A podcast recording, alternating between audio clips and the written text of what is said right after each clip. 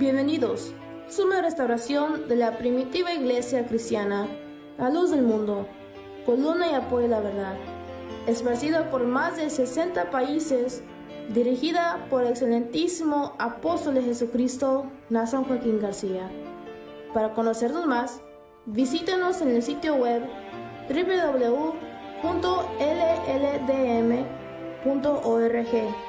o en Facebook, búscanos como la luz del mundo.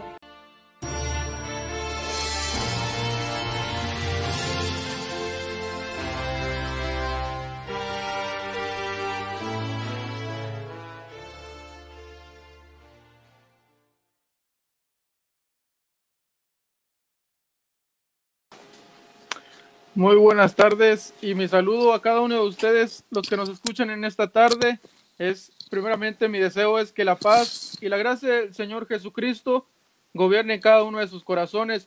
Pues muy contentos de estar una vez más transmitiendo en vivo a través de nuestra página de Facebook Live en, en La Voz del Este, LLDM Radio, también por la radio de Syracuse, New York, que se llama The Voice Estamos muy contentos en esta tarde de venir y aprovechar bien el tiempo, agradándole también a nuestro Dios al poner atención en su palabra, buscar también, eh, buscar, a, buscar agradarle a nuestro Dios, también escuchando la palabra que Él nos provee. En esta tarde eh, lo saluda su hermano Abdi Francisco. Actualmente estoy en la ciudad de Erie, Pensilvania soy misionero de la Iglesia La Luz del Mundo y en esta tarde con un tema muy, muy, muy especial, muy hermoso, los invitamos a que nos acompañen. En esta tarde tenemos un invitado especial, está nuestro hermano Daniel Camarena, ministro de la Iglesia La Luz del Mundo.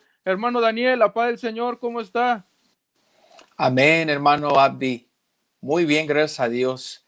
Eh, me encuentro en la ciudad de Seaford, Delaware aquí sirviendo al Señor, atendiendo las almas, a los hijos de Dios en esta área. Muy bien, hermano. Pues en esta tarde nuestro hermano nos estará eh, contestando algunas preguntas, eh, aportando algunos textos en este tema que se llama ¿Cómo identificar a un verdadero apóstol de Jesucristo? Y en el subtema, ¿qué es, qué es un apóstol de Jesucristo? Hermano Daniel, eh, conforme a veces nosotros tenemos acceso pues al internet, tenemos acceso a muchas maneras de buscar el resultado de alguna palabra, de alguno, alguna cosa que tengamos eh, curiosidad, tengamos a veces unas eh, palabras que queremos buscar, está el diccionario y conforme al diccionario, la palabra apóstol, en términos generales, conforme al diccionario tradicional, la palabra apóstol proviene del griego apóstolos, que significa enviado. Hermano Daniel, ¿qué es un apóstol de Jesucristo, hermano? Un apóstol de Jesucristo, bien lo dijo usted, es un enviado, en este caso apóstol de Jesucristo, enviado de Jesucristo. Y para, para estructurar, ¿verdad? La respuesta podemos tomar el Evangelio de Lucas en el capítulo 6, verso 12, Ahí encontramos el registro de llamamiento de los apóstoles. Y dice así, en aquellos días él fue al monte a orar, se está refiriendo a nuestro Señor Jesucristo, y pasó la noche orando a Dios. Y cuando era de día, llamó a sus discípulos y escogió a doce de ellos, a los cuales también llamó apóstoles Dice la escritura que Jesús pasa la noche orando y cuando fue de día llama a sus discípulos, dice ahí, y escoge a doce de ellos. A estos llama apóstoles. Vamos a aclarar primero que los doce a quienes Cristo llamó no eran los únicos seguidores de Jesús, porque Jesús a ese punto ya tenía varios seguidores porque había otros, por eso usa la palabra y escogió a doce. Esto implica que los apartó de los otros. Eso es lo primero. Segundo, los llama apóstoles. Hay que aclarar. no llamó a todos los discípulos apóstoles, llamó a doce que había escogido apóstoles. Entonces aquí entramos a esta palabra que ciertamente apóstol significa enviado, significa también mensajero. Un apóstol es un mensajero, apóstol es un enviado y representante.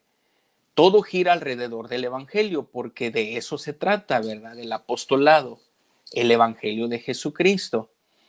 Enviado, porque eso significa también como enviado tiene el mandamiento de Cristo de predicar el Evangelio, porque un enviado tiene un mandamiento, porque es enviado. Como mensajero, porque también esto significa apóstol, como mensajero tiene la misión de extender el Evangelio por todo el mundo. Como representante, porque esto también significa apóstol como representante tiene la autoridad para predicar el Evangelio. La autoridad es importante mencionar porque el Evangelio, aunque es palabra, porque se predica, ¿verdad? También es poder espiritual. El poder espiritual es para salvación del pecado. Decía el apóstol Pablo, porque no me avergüenzo del Evangelio, porque es poder de Dios para salvación. Entonces lo que envuelve un apóstol en realidad es algo muy especial, ¿verdad? Es un enviado. Si es un enviado, quiere decir que tiene un mandato de Cristo. Si es mensajero, quiere decir que tiene una misión. ¿Y cuál es esa misión? Extender el Evangelio por todo el mundo. Si es apóstol, es un representante. Y si es representante, quiere decir que tiene autoridad. ¿Autoridad para qué? Para predicar el Evangelio y esto es más que una palabra que salga de sus labios, sino el Evangelio que es poder de Dios para salvación. Pero aquí viene otra palabra también, porque el contexto de Lucas nos habla de los doce discípulos. Entonces un apóstol ciertamente es un discípulo de Cristo. Y si es discípulo de Cristo, a Cristo sigue, de Cristo aprende. Como discípulo de Cristo obedece a Cristo y cumple la misión encomendada por Cristo. Pero también es siervo, siervo de Dios. Así se identificaba el apóstol Pablo en sus cartas. Escribía él en varias de ellas, siervo de Dios y apóstol de Jesucristo. Entonces un apóstol es un siervo de Dios. Es decir, un apóstol en el cumplimiento de su misión está sirviendo a Dios, está rindiéndole un culto a Dios porque le está obedeciendo al predicar el Evangelio, que en torno es la palabra de Dios. Y como predicador del Evangelio, esto nos va a llevar a otra palabra, que es administrador. Un apóstol es administrador de los misterios de Dios. Esto lo explica el apóstol Pablo la primera de Corintios capítulo 4, verso 1 en adelante. Un apóstol es un administrador de los misterios de Dios y cuando dice misterios se refiere a lo que está escondido, no necesariamente escondido del conocimiento. Se está refiriendo a lo que está escondido en poder, porque el Evangelio es poder de Dios. Ese Evangelio, cuando se revela, es decir, cuando se predica, no por cualquiera, porque el Evangelio es más que una palabra, el Evangelio es un poder, es un espíritu que sale de la boca de los hombres de Dios. Aquí podemos mencionar también Cristo, ¿verdad? Cuando Cristo estaba en la sinagoga y se le da la oportunidad para hablar, él lee el pasaje de Isaías que dice, el Espíritu de Jehová está sobre mí, me ha enviado para predicar buenas nuevas. Ese espíritu es la comisión, ese espíritu es la palabra, ese espíritu es el poder. Un apóstol es administrador de los misterios de Dios. Esto significa no tanto porque está escondido del conocimiento, sino porque el poder está encerrado en el Evangelio y un apóstol predica el Evangelio, es decir, lo manifiesta y al manifestarlo está revelando el poder de Dios y ese evangelio es la salvación del pecado, la salvación de la condenación del alma. Eso es un administrador de los misterios de Dios. Pero aquí también hay que aclarar, ¿verdad? Que un apóstol de Jesucristo tiene un lugar especial dentro de la iglesia que Cristo ha instituido. Esto lo menciona el apóstol Pablo en la primera de Corintios 12, 27 al 28. Y explica ahí que todos tienen una parte en Cristo. Todos son miembros de Cristo, pero luego dice el 27, miembros cada uno en particular. Y luego dice, a unos puso Dios en la iglesia y lo especifica así, primeramente apóstoles. El apostolado tiene el primer lugar en la iglesia. La iglesia es el cuerpo de Cristo. Primeramente apóstoles. Nos pregunta el verso 29, ¿son todos apóstoles? La respuesta es no, porque cada quien tiene su lugar dentro del cuerpo de Cristo. Pero hay que aclarar, el apostolado tiene el primer lugar porque Cristo al apostolado le dio la autoridad para predicar el Evangelio, para ministrar el poder de Dios que se contiene dentro del Evangelio. Esa es mi respuesta, hermano. Muy amplia la respuesta que nos acaba de dar, hermano porque en ocasiones, como yo le mencionaba, en ocasiones nosotros pues podemos tener una idea muy básica, muy ligerita, muy, este, pues muy ligera es la palabra de lo que significa apóstol. A veces nosotros lo relacionamos con como si fuera al igual que un pastor, al igual que un ministro, que un dirigente. A veces nosotros podemos tener esa idea, pero usted nos acaba de compartir también contextos que los hombres de Dios, los apóstoles, decía usted, son hombres especiales. Y me gustó mucho un razonamiento que, que compartió usted que dijo, son hombres elegidos. No se pusieron por sí solos, sino que Jesucristo fue el que los instituyó, Él los puso, porque usted compartía el texto y puso primeramente Dios en su iglesia, apóstoles. Para continuar con nuestro tema, hermano, habíamos comentado el, qué es lo que significa apóstol. Decíamos que es enviado, es un delegado, es un discípulo de Cristo. Comentábamos también cómo ellos desarrollan la misión que se les ha encomendado, ayudando a la iglesia, sirviendo a la iglesia, instruyéndola y dirigiéndola. Hermano Daniel, ¿por qué fue necesario o por qué es necesario el apostolado? ¿Por qué fue instituido el apostolado, hermano? Bueno, eso nos va a remontar hasta el principio en que Dios creó todas las cosas. Desde el principio Dios quiso tener comunión con el ser humano, por ello lo creó a su imagen. Dios hizo al hombre a su imagen conforme a su semejanza. Pero nos dice la escritura que por motivo de pecado, del pecado del hombre, claro, hubo una separación, a lo cual también se le puede llamar muerte en el sentido espiritual. Y siendo Dios puro, siendo Dios santo, pues entendemos que no hay comunión entre luz y tiniebla. Entonces ese pecado que el hombre cometió creó una separación, y así también lo explica el profeta Isaías. Es una pared de división.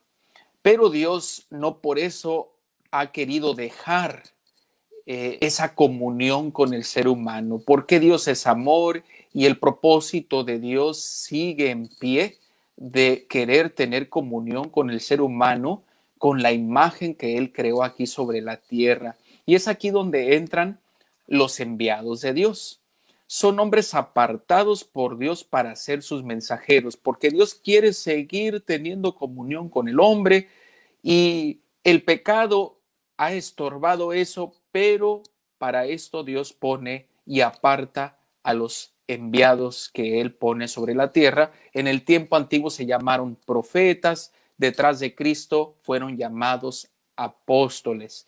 Dios habla al hombre porque no se quiere imponer sobre de él. Dios es todopoderoso, eso lo, lo entendemos, pero no por eso Él se impone sobre el hombre. Y en realidad no necesita Dios imponerse porque Él no depende de eso. Dios habla al hombre porque quiere persuadirle, porque Dios está apelando a la individualidad de la persona. Y así el ser humano puede, al oír su palabra, dar una respuesta de corazón, una respuesta que surja de la individualidad de cada persona. Y por eso Dios habla, porque es la manera en que Dios siempre ha trabajado. Esto nos lo explica Hebreos capítulo 1, verso 1 y 2. Dice así, Dios, habiendo hablado muchas veces y de muchas maneras en otro tiempo a los padres por los profetas, he ahí el deseo de Dios de tener comunión con el hombre. Pero vuelvo a enfatizar, el pecado hizo esa separación y es donde entran los enviados de Dios para hacer llegar el mensaje al hombre. Y luego dice el verso 2, en estos postreros días nos ha hablado por el Hijo, a quien constituyó heredero de todo y por quien asimismo hizo el universo. Dios, por su gracia, hasta este día está hablando y nos está diciendo el verso 2 que lo hace a través de su Hijo. Cristo es el que está sentado en el trono, a él le ha sido asignado el juicio y de él se emite la palabra de Dios. Cristo es poseedor de la palabra. Pero dice el verso 2, en estos postreros días nos ha hablado por el Hijo. Está hablando en término presente, porque el apostolado es en nombre de Cristo. Por eso Cristo fue el que los llamó a los apóstoles. Cristo fue el que los comisionó. Cristo fue el que les dio instrucciones a los apóstoles, porque ellos son su boca. De manera que Cristo sigue hablando. ¿Cómo sigue hablando Cristo? A través del apostolado. El apostolado es una forma en que Dios habla al mundo. Y es una bendición de Dios el apostolado. En el apostolado Cristo se sigue revelando. Cristo está en los cielos. Cristo está sentado en su trono, pero en su espíritu se sigue revelando. El apóstol Pablo decía en, en la carta que enviaba a los Gálatas, decía, pero cuando agradó a Dios, que me apartó desde el vientre de mi madre, revelar a su Hijo en mí para que yo lo predicase, a Dios le plació manifestar a Cristo dentro del apostolado, para que el apostolado sea el medio de la palabra que Cristo emite. Entonces el apostolado es una manera en que Dios está hablando. El apostolado funge en nombre de Cristo. Esto lo podemos leer en la segunda de Corintios capítulo 5, verso 20. Dice así, estas son palabras del apóstol Pablo. Así que somos embajadores en nombre de Cristo, como si Dios rogase por medio de nosotros o rogamos en nombre de Cristo reconciliados con Dios. Aquí estamos viendo que un apóstol es un embajador en nombre de Cristo. Leímos hace un instante, en estos postreros días nos ha hablado por el Hijo. Cristo sigue hablando. La palabra está en posesión de Cristo porque Cristo es el que está sentado en el trono, el que posee el juicio y él quiere reconciliar al hombre con Dios a través de lo que él mismo vino a hacer aquí en la tierra y el apostolado es el modo en que Cristo está haciendo llegar su palabra al mundo. Dice aquí, embajadores. Un embajador es alguien que viene de otro lugar, pero también embajador significa que trae una autoridad porque está ofreciendo algo. En este caso dice aquí, en nombre de Cristo. Y nos lo pone en una palabra para entenderla y la dice, y la dice así, como si Dios rogase por medio de nosotros. Porque un apóstol, un apóstol habla al mundo y vuelve a hablar y vuelve a hablar porque esa es su misión, hablar el evangelio de Cristo y lo va a hablar hasta el último aliento de su vida, como si Dios rogase, porque cuando hablamos de un ruego estamos hablando de una repetición, algo que se dice una y otra y otra vez. ¿Por qué? Porque Dios quiere tener comunión con el hombre y esto es el apostolado, el medio por el cual Dios se comunica con el hombre. ¿Cuál es el fin de esa palabra? ¿Cuál es el propósito de ese mensaje? Nos lo está diciendo el verso 20 al final. Reconciliarse con Dios, volver a la comunión que en un principio hubo cuando la gozaba el hombre en el huerto del Edén, pero que por el pecado hubo una separación. Y esta es la razón del apostolado. Por eso fue instituido para que Dios pudiera comunicarse con el pecador. Para Dios todas las cosas son posibles, pero dice su palabra, ¿verdad? Que el pueblo de Israel, al oír la voz de Dios, cuando oyeron los diez mandamientos, ellos mismos solicitaron que ya no se les hablase más porque ellos sentían que iban a morir. Entonces dijo Dios, he oído al pueblo y bien ha dicho, por lo tanto les enviaré un profeta que hable en mi nombre. Y el apostolado es el cumplimiento de esa misma palabra. Pues no solamente entonces es necesario el apostolado, sino es indispensable para que haya palabra de Dios, porque por medio de los apóstoles, nuestro Señor Jesucristo sigue hablando y sigue hablando en este tiempo. Tu hermano te quiere, también quiere compartir un texto, ya para irnos a nuestro siguiente corte. En Hechos 13:47 decía el apóstol, porque así nos ha mandado el Señor, diciendo, te he puesto para luz de los gentiles, a fin de que seas para salvación hasta lo último de la tierra. Se vuelve entonces indispensable, hermano Daniel, el apostolado en el tiempo pasado y en este tiempo también sigue siendo indispensable, porque Cristo sigue hablando a través de sus apóstoles pues ya se nos ha casi terminado el tiempo, hermano Daniel, pero hay una última pregunta, hermano, que tengo para usted en esta tarde, que sin duda la han de compartir muchos de los que nos escuchan. Hermano Daniel, en este tiempo, pues existen muchos que pues se llaman ellos mismos o se nombran apóstoles, eh, otros dirigentes, otros este que pues se levantan ellos solos.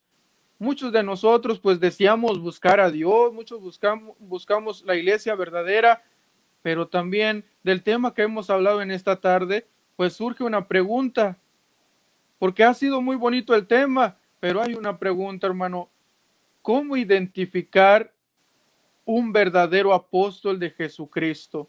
Y si, ¿cuáles son sus señales, hermano, para que nosotros podamos por nosotros mismos ver si es un verdadero apóstol de Jesucristo. Entonces la pregunta es, ¿cómo identificar un verdadero apóstol de Jesucristo? ¿Cuáles son sus señales? Pues ciertamente, hermano, existen señales de apóstol. Hay una palabra en el libro de Apocalipsis donde el apóstol Juan alaba a una iglesia y les dice, has probado a los que se dicen ser apóstoles y los has hallado mentirosos. Entonces, ciertamente señales existen. Pero cabe mencionar que no hablamos propiamente de una característica o de características de apóstol, sino señales. Porque si decimos característica, entonces decimos que en cada uno de ellos debe ser lo mismo. Y en realidad, aunque todos predican el Evangelio que Cristo les encomendó, la misión de cada apóstol es particular, de acuerdo a tiempo y lugar las circunstancias difieren dentro de la voluntad de Dios. Esto lo podemos ver aún en los profetas, ¿verdad? Pero hay una tendencia que se, que se encuentra cuando se habla de una señal, ¿verdad? La tendencia es el milagro. Bueno, ¿qué milagro hace? Porque lo mismo este, querían hacer con nuestro Señor Jesucristo. Y cuando se habla de señal, ahí está la tendencia. Eh, ¿qué milagro hace? Se están refiriendo a algo inexplicable, algo que pues altera las leyes naturales de, este mundo y dicen, bueno, que haga una señal que sea un milagro. Pero debemos de tener cuidado con este tipo de, de señales porque el Señor Jesucristo también dijo que los que no eran de él, también iban a ser señales y prodigios mentirosos, dice, y engañarán si es posible aún a los escogidos de Dios. Entonces, mucho cuidado con esa tendencia, ¿verdad? Lo que quiero eh, tomar para dar respuesta a esta pregunta es de acuerdo a un pasaje que está en Gálatas capítulo 2 y en realidad es el contexto del capítulo 2, desde el verso 2 hasta el verso 9 podemos leer, donde el apóstol Pablo dice que sube a Jerusalén para tener una conversación con los otros apóstoles. Eh, el apóstol Pablo fue llamado a ser apóstol después de los doce. Este, el tiempo exacto no se conoce, pero fueron años después. Los apóstoles que fueron primero entendieron que Saulo, que antes de llamarse Pablo, ¿verdad? Se conocía por Saulo, por lo que él hacía persiguiendo a la iglesia. Ellos se dieron cuenta que él se convirtió y lo tenían como alguien que había adoptado la fe y como alguien que había amado el Evangelio y que ahora se dedicaba a apoyar la obra del Señor. Lo que los apóstoles todavía no sabían era que Cristo a él lo había llamado a ser apóstol.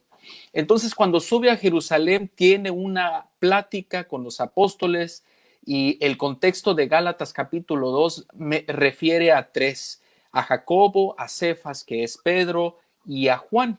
Entonces tienen una conversación y dicen el verso 6, pero los que tenían reputación de ser algo, se está refiriendo a los que eran las columnas de la iglesia en Jerusalén, dice, lo que hayan sido en otro tiempo, nada me importa.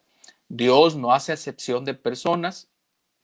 Añade, a mí pues los de reputación nada nuevo me comunicaron estaba diciendo el apóstol Pablo que nada le enseñaron, porque quien a él le había enseñado era Cristo a través de revelación.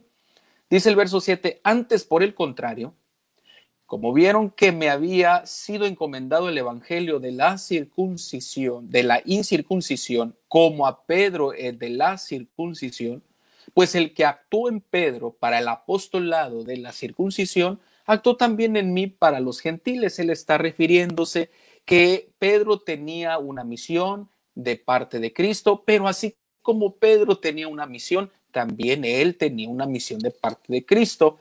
Y dice el verso 9, y reconociendo la gracia que me había sido dada, Jacobo, Cefas y Juan, que eran considerados como columnas, nos dieron a mí y a Bernabé la diestra en señal de compañerismo. Esta historia está muy interesante porque la manera en que los apóstoles de Jerusalén llegaron a la conclusión que Pablo ciertamente era un apóstol al igual que ellos porque le dan la diestra de compañerismo, fue a través de lo que Pablo les comunicó. Fue un intercambio, fue un diálogo y concluyó Jacobo, Cefas y Juan que lo que sabía Pablo no lo podía saber si no Cristo se lo hubiera revelado, porque lo que Jacobo y Pedro sabían en secreto lo habían aprendido del Señor cuando Él andaba con ellos en la tierra, y ahora viene este que se llama Pablo y sabe lo que nosotros sabemos, y ahí supieron, ahí supieron que Cristo a Pablo también le había dado el apostolado y le dan la diestra de compañerismo. ¿Qué quiero decir con esto? Jacobo, Cefas y Juan no le dicen a Pablo, a ver Pablo, ¿qué milagro haces para ver si eres como nosotros? A ellos no les interesaba eso. A ellos les interesaba qué estaba predicando. Y les voy a decir por qué. Porque Satanás puede imitar muchas cosas, porque es el padre de mentira. Dice el apóstol Pablo, no nos sorprende que eh, se viste como ángel de luz, dice el libro de Job, ¿verdad? Que cuando los hijos de Dios iban a Dios, entre ellos iba Satanás. Fue Dios el que lo identificó y le dice, ¿de dónde viene Satanás? Porque Satanás se viste como ángel de luz porque es el padre de mentira. Pero lo que Satanás no puede hablar es la verdad. Satanás es el padre de mentira. El lenguaje, digámoslo así, de Satanás es la mentira. La verdad no la puede hablar Por eso le interesaba a Jacobo, a Cefas y a Juan, ¿qué predicas, Pablo? ¿Qué es lo que tú dices que Dios, que Cristo te ha manifestado? Y lo que él sabía, decían ellos, solo lo podría saber si Cristo a él lo había enviado. Esa es una señal, la palabra de verdad, señal de apóstol. Le dicen, Pablo, tú eres como nosotros, ciertamente eres nuestro compañero en el apostolado. Y es algo muy, muy interesante, ¿verdad? Cómo concluyeron que el apóstol Pablo tenía ese lugar. Hay un pasaje en el Evangelio de San Juan, ya para concluir, San Juan 7, 17. Y estas son palabras de nuestro Señor Jesucristo. Dice, el que quiera hacer la voluntad de Dios conocerá si la doctrina es de Dios o si yo hablo por mi propia cuenta. Notemos que Cristo aquí está dando la oportunidad a que se, se pase, digámoslo así, por tela de juicio lo que él venía enseñando para si en verdad él era enviado de Dios o hablaba por su propia cuenta. Y aquí voy a mencionar la segunda señal. La primera era la palabra de verdad, la segunda es la vida que ellos llevan. Dice, el que quiera hacer la voluntad de Dios va a saber si mi doctrina es de Dios o si yo hablo por mi propia cuenta. Un hombre de Dios por predicar la verdad sufre, sufre por cumplir su misión. Pero el asalariado, el que habla por su propia cuenta, cuando viene la prueba, cuando viene la lucha, abandona las ovejas. Esa es la diferencia. Un verdadero hombre de Dios predica y cumple su misión. Y ese sufrimiento, a pesar de lo que sea, sigue él en pie cumpliendo su misión esa es una señal de apóstol, su palabra de verdad y el ejemplo que nos deja. Hermosas señales, entre otras muchas que podríamos mencionar, pero esas dos son las más sobresalientes, hermano Abdi. Pues quisiéramos alargar más el tiempo, hermano Daniel, pero se nos ha acabado en esta tarde. Hemos terminado pues casi exactos. Pues muy contento, hermano Daniel, de haberlo acompañado en esta tarde. Dios les pague. Eh, al igual que todos los que nos escuchan a través de la radio, a través del Facebook, a cada uno de ellos deseamos, siempre deseamos que Dios les bendiga, Dios les pague por acompañarnos. Hermano Daniel, Dios le pague por acompañarnos en esta tarde, muy valiosa su participación y los invitamos para que sigan nuestra página de Facebook, nos sigan acompañando en las transmisiones, hermano Daniel. Dios les pague a todos, saludos a todos los que nos escuchan y Dios les pague por prestarnos un poco de su tiempo. Dios los bendiga. Amén. Muchas gracias por su preferencia. Esto fue La Voz del Este, Radio La Luz del Mundo.